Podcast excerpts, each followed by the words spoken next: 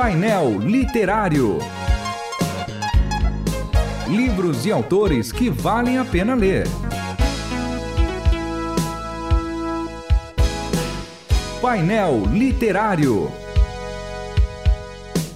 Sejam todos bem-vindos ao painel literário da Rádio Transmundial. Mais uma vez aqui, a gente acabou de ver que, puxa vida, eu gravo desde 2018, né? Esse E programa. Tem gente fiel ouvindo desde 2018. Você Isso é vê corajoso. gente corajosa, que gosta de discutir temas teológicos na grande maioria das vezes. Isso é muito bom.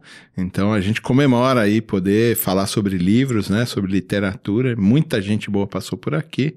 Mas hoje eu tô com o Carlos e com o Júlio mais uma vez aqui. Você vê que ele já deixou o nível, né? Muita gente boa passou por aqui, mas Muita hoje gente- é o Carlos e o Júlio.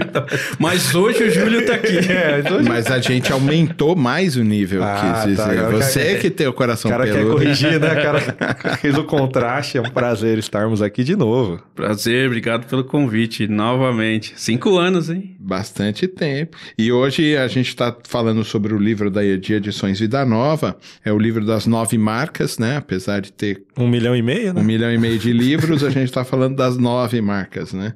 É, hoje o livro é Presbíteros, né? Pastoreando o povo de Deus como Jesus. É Jeremy Raimi. Ó. Ou Rime. Rine. Não, Rhyme tava bom. Raine. Dá um, É, dá um tchan, dá, né? dá um ar de Mas é, é- essa, essa série é uma série importante pra gente ler, até porque talvez eu não concorde com tudo, mas com boa parte eu concordo e é pra gente poder ter noção e abrir os diálogos sobre isso e a relação como a gente tem. Livros fazem esse tipo de coisa, né? E as nove marcas trazem essas discussões porque elas são marcas que fazem diferença na igreja realmente. Mas é, a abertura de discussão é o que mais pega aí pra gente. A gente está falando sobre esse, esse livro, Os Presbíteros, e sobre o que ele fala, qual a ênfase que ele dá, tá mais pro é o pastor, é o presbítero, é o diácono, existe divisão, não existe, o, qual que é o caminho que ele trilha aí? O cara joga a bomba e sai correndo. né? É, a gente, talvez, no nosso meio, entenda aí presbíteros e pastores como algo ali semelhante ou a mesma coisa, dependendo da igreja.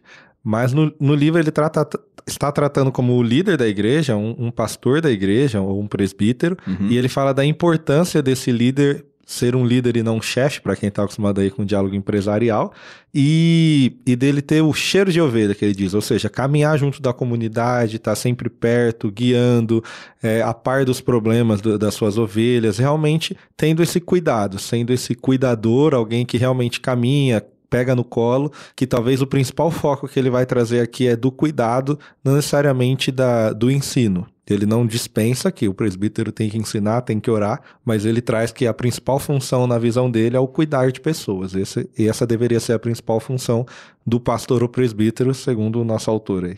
Mas quando a gente pega Atos dos Apóstolos e os presbíteros, ou os apóstolos, ou os pastores da igreja, tão sobrecarregados pelo serviço diário, cotidiano da igreja, eles então é, elegem esses presbíteros ou diáconos ou o que for para fazer o cuidado das ovelhas, para que eles pudessem se dedicar à oração e ao ensino da palavra.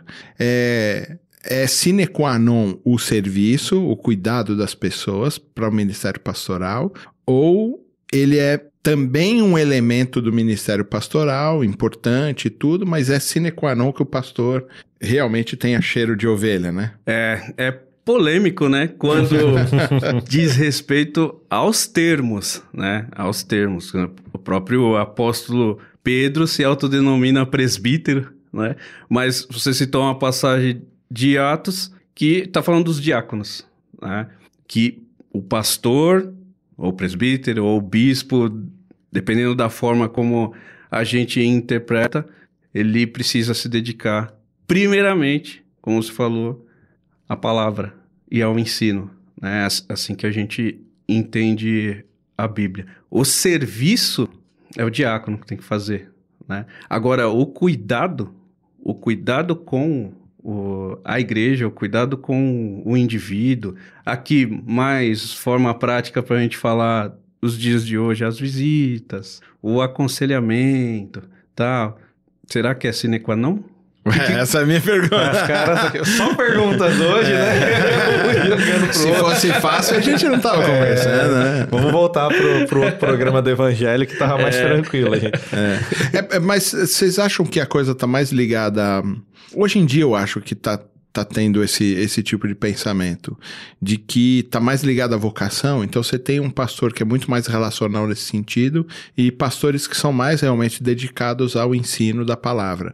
Não que nenhum dos dois tenha, mas a ênfase do ministério tá muito mais de cuidar das pessoas e se dedicar ao ensino e oração. E em outras vocações, tá mais o ensino e a oração do que o cuidado. Mas ele tem que permear, o ministério pastoral permeia todos esses elementos? Eu creio que sim, mas a gente tem um problema de como a gente enxerga a hierarquia funcional da igreja, né? Ao mesmo tempo a gente eleva o pastor ou o presbítero a um nível quase de um semideus, né? E o diácono, né? Já diria o texto, né? Resistir ao diácono, ele fugirá de vós, né? Tá lá em pronomes. Tá lá no livro do profeta Heresias, Isso, capítulo 7, acrescentares. verso 2. Então a gente também perdeu, né, a diaconia na igreja. Por isso que eu acho que é tão difícil da igreja entender o que que é o pastor e o que que é o diácono, porque muitas igrejas não têm mais o diácono e as que têm, na sua grande maioria, o diácono serve a ceia. Ele não, ele não exerce a função bíblica. Quando você citou aí o livro de Atos, são homens que vão ser líderes, que também vão saber manejar bem a palavra e vão focar no cuidado. Talvez se a gente tivesse essa divisão bem clara na igreja, a coisa aconteceria de uma maneira mais tranquila. Mas hoje, se você, seu irmão tá com um problema e você manda um diácono, não vai um pastor na casa dele, ele já se sente desmerecido. Falou, tu mandou só um diácono aqui, eu quero o chefe, eu não quero um estagiário. Então parece que a gente transforma a igreja num plano de carreira para as pessoas. A gente não entende realmente a vocação. Uns têm vocação para cuidado, outros têm vocação para ensino, e realmente isso é importante para que a gente possa caminhar num grupo de pessoas onde cada um supre a, a fraqueza do outro. Será que a dificuldade na gente responder essa pergunta eh, nos leva naquilo que o JP acabou de colocar eh, sobre a vocação? Será que esse capítulo 6, pastorei em conjunto, será que o autor trata dessa forma, da gente ter vários pastores? É disso que ele fala? Para explorar, né, entre aspas, a vocação de cada um? Sim, uma coisa que o JP fala bastante é da gente fortalecer os nossos pontos fortes e a gente se une com pessoas que vão ter os pontos fortes diferentes dos nossos. Então vira uma comunidade mais saudável.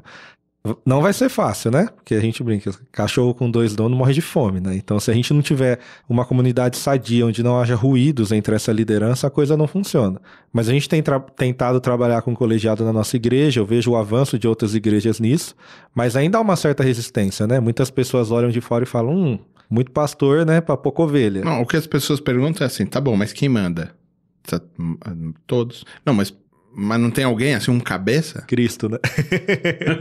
Mais do que o Cristo, né? Todo mundo É. procura uma referência, Isso, né? isso é muito difícil. Eu vejo os pastores indo lá conhecer a chácara e eles perguntam isso. Falam assim: ah, eu tentei fazer o ministério, não dá.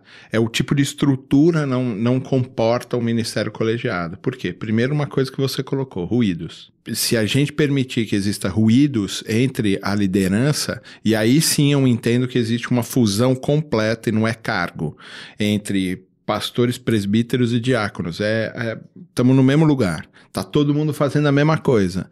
Então, é, mas existe vocação. Pontos fortes de novo. Meus pontos fortes vão ser supridos pelos. Os meus pontos fracos vão ser supridos pelos seus pontos fortes. Né?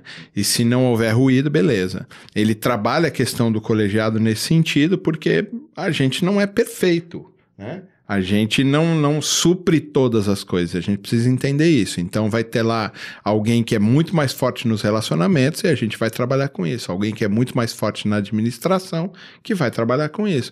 Mas ele é a liderança formal, né? Ele é a liderança da igreja de forma geral. E se vier uma carta de Jesus, né, do Apocalipse para a chácara, ele vai escrever aos líderes da igreja né? Ele vai escrever para todos nós e a gente vai entender esse, esse sistema. Difícil é o colegiado porque a gente ainda entende um movimento episcopal, não congregacional. Os batistas são congregacionais, não episcopais, nem presbiteriais. A gente entende que é, é todo mundo igual. no processo e que a Assembleia define. Agora, qual o papel dos líderes então? Ué, ensinar a igreja a quando se juntar em comunidade, fazer a escolha correta do caminho que devem trilhar. E aí caminham todos juntos. Ah, mas Jesus era o cabeça lá do grupo dos 12, dos 70, do não sei o que lá. Legal, e ele continua sendo. Continua sendo o cabeça. O cabeça. E a gente está caminhando. A gente sabe que é, pode ser que a gente seja os 12, pode ser que nós sejamos os 70. E a gente está caminhando junto com a comunidade toda. Cada um né? com a sua vocação, né? E com a, a mentalidade não de uma posição, mas Não de um caro, servo, né? de serviço. Todos têm que servir. Só que tem os, alguns têm os pontos fortes complementares dos pontos fracos dos, do outro, né? Acho que só tem a ganhar, né? O tempo todo, né? É, porque tem caminhos, né, quando a gente fala de vocações também, que a gente não consegue, como pode dizer, terceirizar. Acho que cada um tem a sua área de atuação na igreja e quando a gente fala da área pastoral, acho que todos vão ter que passar pelo púlpito, porque faz parte de um pastor ser apto ao ensino, pelo menos assim que eu entendo.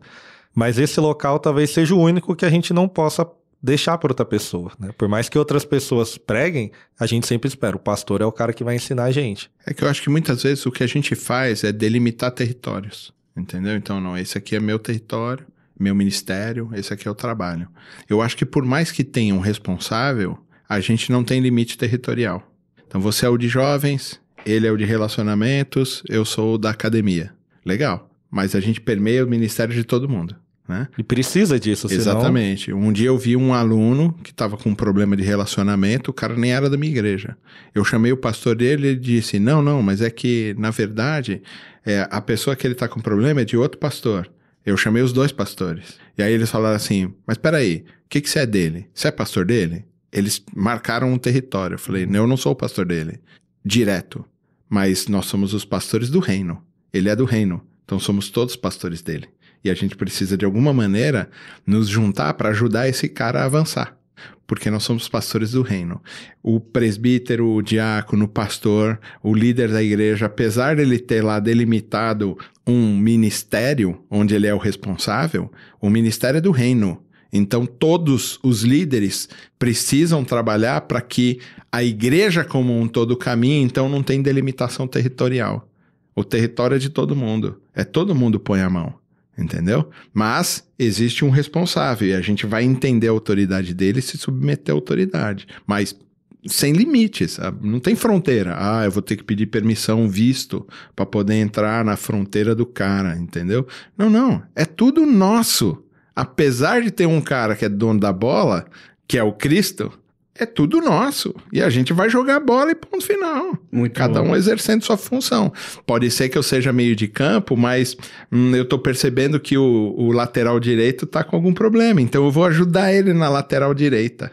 Se for o caso, vamos na lateral esquerda. Se eu tiver com problema, o zagueiro vai chegar um pouco, o cara da frente vai encostar um pouco mais em mim ali no meio de campo para poder equilibrar a coisa, entendeu? É, é nesse lugar, não existe, apesar de ter um território, o território é de fronteira aberta quando a gente fala do reino de Deus, né? E parece que é, entender o presbitério, entender a equipe pastoral, entender a liderança da igreja é caminhar juntos aonde os meus pontos fortes ajudam os pontos fracos daqueles que estão comigo em prol do reino de Deus. Foi muito bom o papo. Deus abençoe vocês. Até a semana que vem. Até mais. Até mais. Você ouviu Painel Literário. Produção e apresentação: João Paulo Gouveia. Realização: Transmundial.